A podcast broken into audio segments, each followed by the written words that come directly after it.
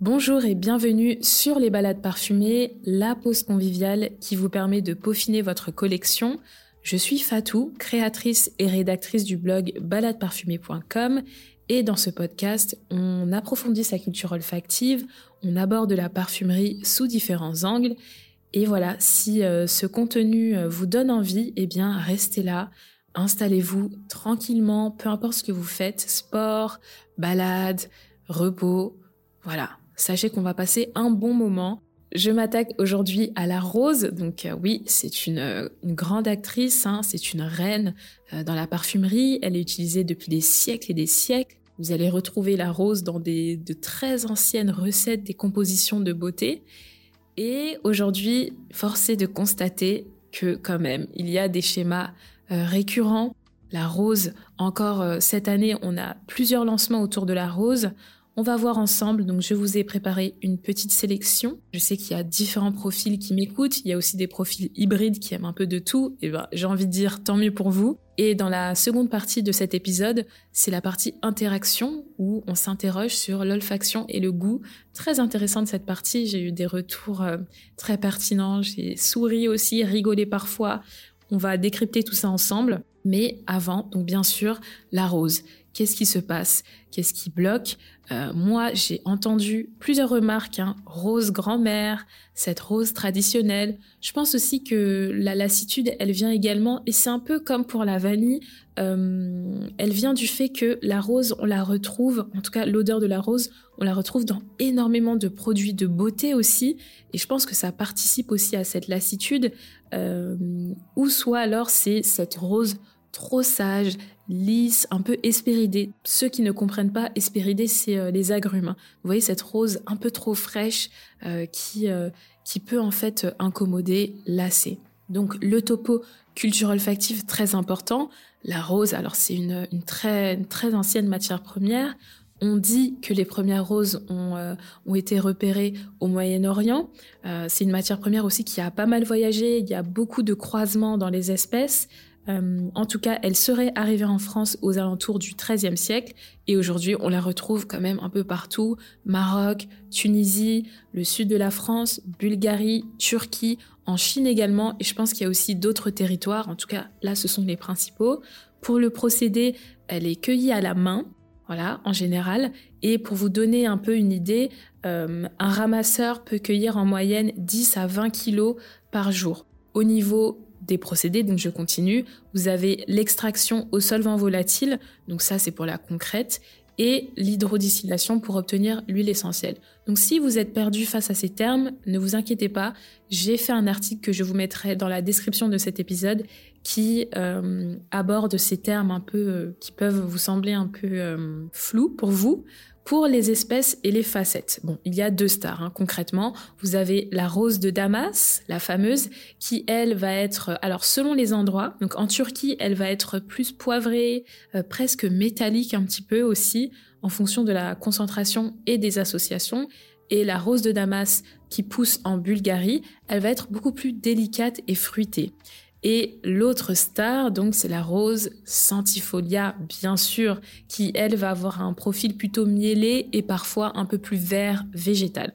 Donc j'espère que vous êtes un peu plus au clair sur la rose. Et je commence d'emblée, voilà, je commence fort avec le premier parfum de cette sélection.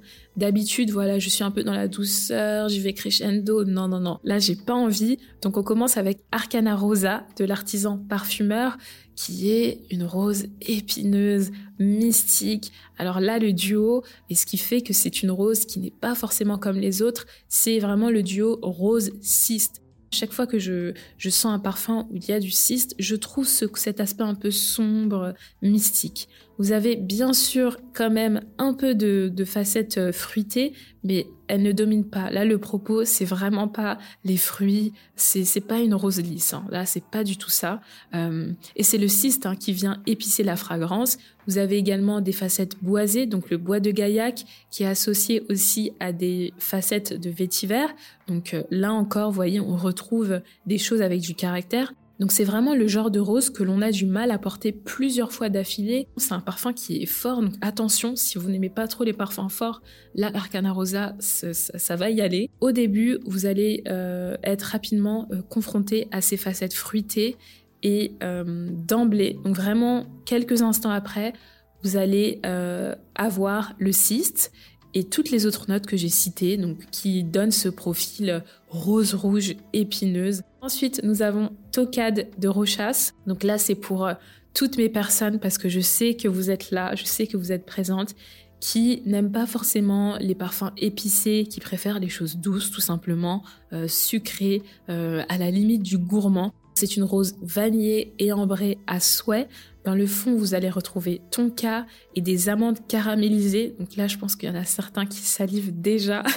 et on pourrait croire comme ça que c'est une rose réconfortante, mais attention, elle a quand même du caractère. Déjà, elle est associée à la note de géranium.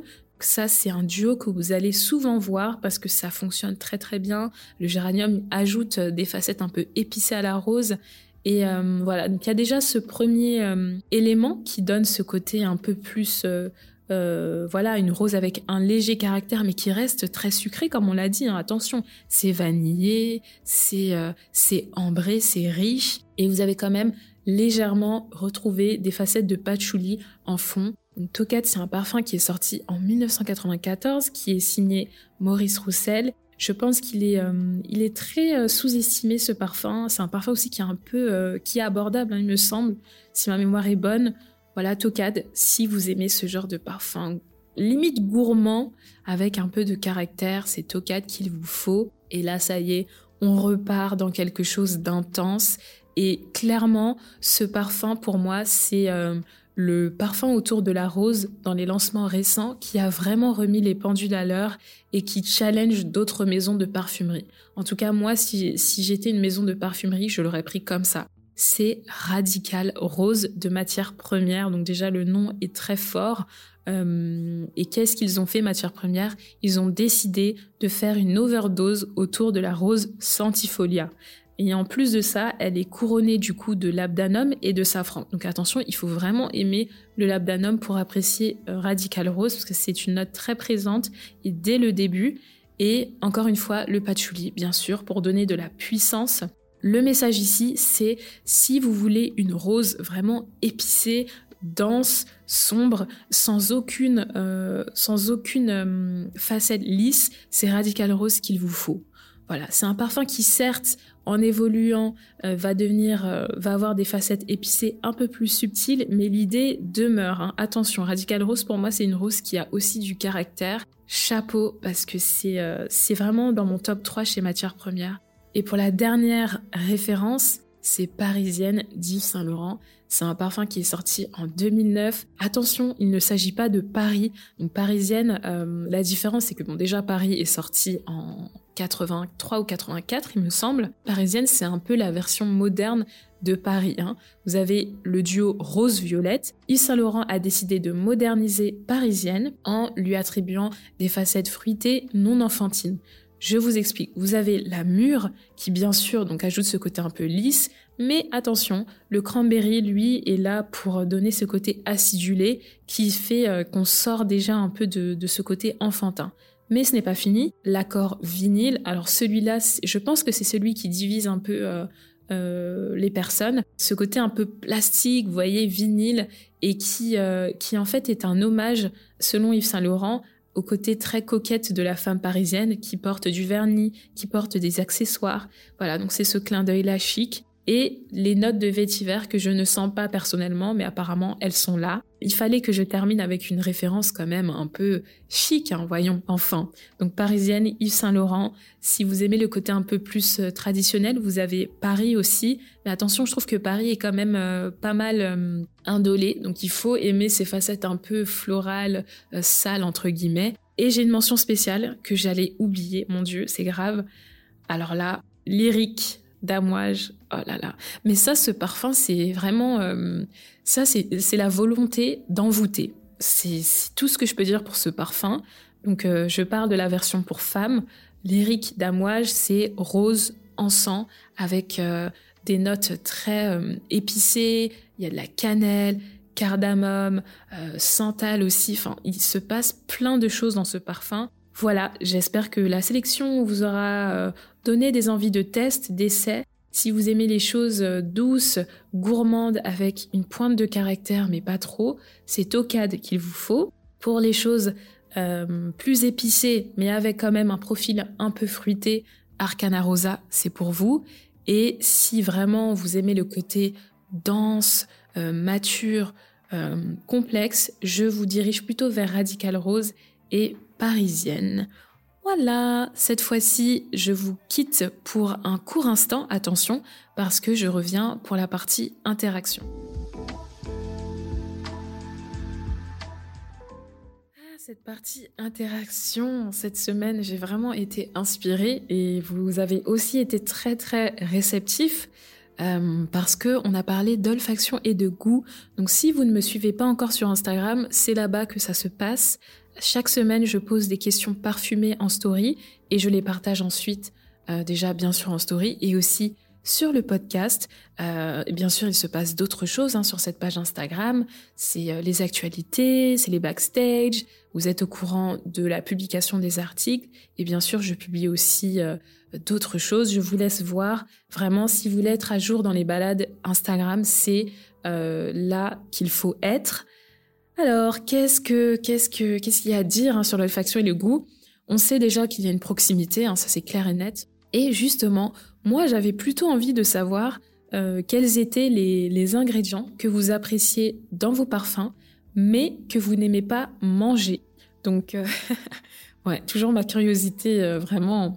J'ai fait des catégories, je pense que c'est plus simple comme ça.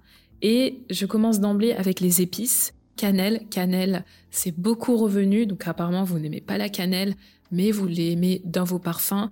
Et euh, vraiment, euh, cannelle pour moi c'est dans le top 3 des épices en parfumerie. C'est riche, c'est doux, c'est, enfin, j'aime trop. Là, je pense à Cinnabar par exemple, d'Estée Lauder. Je pense qu'il y a d'autres références aussi, mais là c'est vraiment celle qui me vient en tête. Ben, Lyrique que j'ai abordé plus tôt. Euh, Masai Mara aussi, je trouve qu'il y a un profil un peu cannelle. Ensuite, nous avons le safran. Oui, c'est une note que j'apprécie beaucoup en parfumerie et que je n'aime pas spécialement euh, consommer. Voilà. Et le curry, je l'ai mis parce que j'ai pris ça comme un comme un défi. je vous expliquer. J'ai vu le curry passer dans quelques références en faisant des recherches, que ce soit sur Fragrantica ou même euh, sur euh, des sites de maisons de parfumerie, mais je n'ai pas encore testé il faut que je teste pour la culture olfactive quand même, c'est très important. je mettrai mon nez dans des références autour du curry et je vous tiendrai au courant. Pour les boissons, donc euh, cognac, rhum, ça c'est des choses que j'aime beaucoup. Je trouve ça très élégant, surtout dans les masculins. Et le café, comme quoi le café, ça je savais, hein, je pense que l'odeur du café c'est très très puissant. Pour les fruits, là c'est vraiment là que j'ai eu énormément de retours. Donc on va commencer par l'abricot. C'est grâce à la note, euh, enfin à la plante, donc l'osmante ou l'osmanthus, qui est une plante dont l'odeur se rapproche de l'abricot que l'on a cette note et c'est la seule. Hein. Sinon, les fruits, de manière générale, c'est la synthèse. La poire, bon, la poire, je pense qu'on on nous la sert dans tellement de parfums euh, depuis ces dernières années, c'est incroyable. Donc, je comprends aussi qu'il y a euh, y a une euh, une tendance autour de cette note. Ensuite, la figue, ça aussi une autre star de ces dernières années. Je pense que figue Figue et poire, c'est vraiment les, les stars euh, en fruits. Euh, rhubarbe, alors là, je suis euh, rhubarbe et coco, je suis du même avis. Et surtout rhubarbe, quand on regarde ce que je portais plus jeune, ça revient souvent. Par contre, j'ai horreur de, de, ce, de ce fruit, c'est pas possible. Voilà, je suis désolée. J'espère que je n'ai offensé personne. Et la noix de coco, pareil. Donc la coco crémeuse, ensuite la coco un peu crème solaire et la coco sèche, plutôt les copeaux de, noix de coco. Et ça, c'est vraiment mon créneau. J'aime bien euh, quand la coco est, interprétée comme ça, j'aime beaucoup. Ensuite, la mangue. Euh, alors la mangue, moi, c'est vrai que je l'ai plutôt retrouvée dans des choses, euh, mais pas du côté de la niche à approfondir, mais je suis un peu choquée quand même, parce que pour moi, la mangue, c'est un fruit, c'est dans le top 3 des fruits à consommer. Le parfum du jour avant de vous quitter. Alors aujourd'hui, je porte un parfum qui me frustre, mais que j'aime quand même un peu. Il s'agit de quelque chose dans l'air de parfum d'Orsay. En fait, sur le papier, ce parfum a tout pour me plaire. Déjà, la star, c'est euh, le magnolia, qui est une, une note que j'ai envie de voir dans plus de parfums. Je pense qu'il y a plein de choses à faire avec euh, cette, euh, cette note florale. voilà, j'attends, j'attends patiemment. En plus, j'ai des idées, mais bon, je pense que c'est judicieux que je les garde pour moi. En tout cas, ici, dans quelque chose dans l'air, le magnolia est associé à des notes euh, un peu sucrées et vous avez dans le fond euh, des notes cuirées, mais attention plutôt d'un. J'ai l'impression que je dis souvent ça dans le podcast. C'est vrai que j'aime bien les notes, euh, voilà, l'interprétation d'un.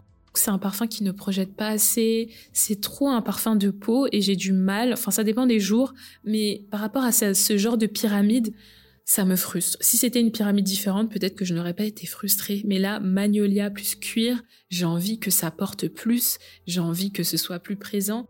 Mais euh, sinon, franchement, euh, c'est appréciable et j'espère qu'il y aura plus de références autour de cette note. Voilà, cette fois-ci c'est la fin de cet épisode parfumé, mais si vous voulez poursuivre vos balades, il y a plein d'options. Bon déjà, bien sûr, l'option numéro une c'est le blog. Vous avez une trentaine d'articles que j'ai pris plaisir à rédiger. Je vous invite à les découvrir. Ensuite, la page Instagram, donc comme je l'ai dit, là où tout se passe, vous êtes vraiment en direct, vous voyez tout. Et la newsletter, bien sûr, ça c'est pour les plus endurants. D'ailleurs, j'ai beaucoup d'inscriptions ces derniers temps. Je pense avoir fait le tour. J'espère que vous allez faire de très belles découvertes parfumées et je vous dis à très bientôt.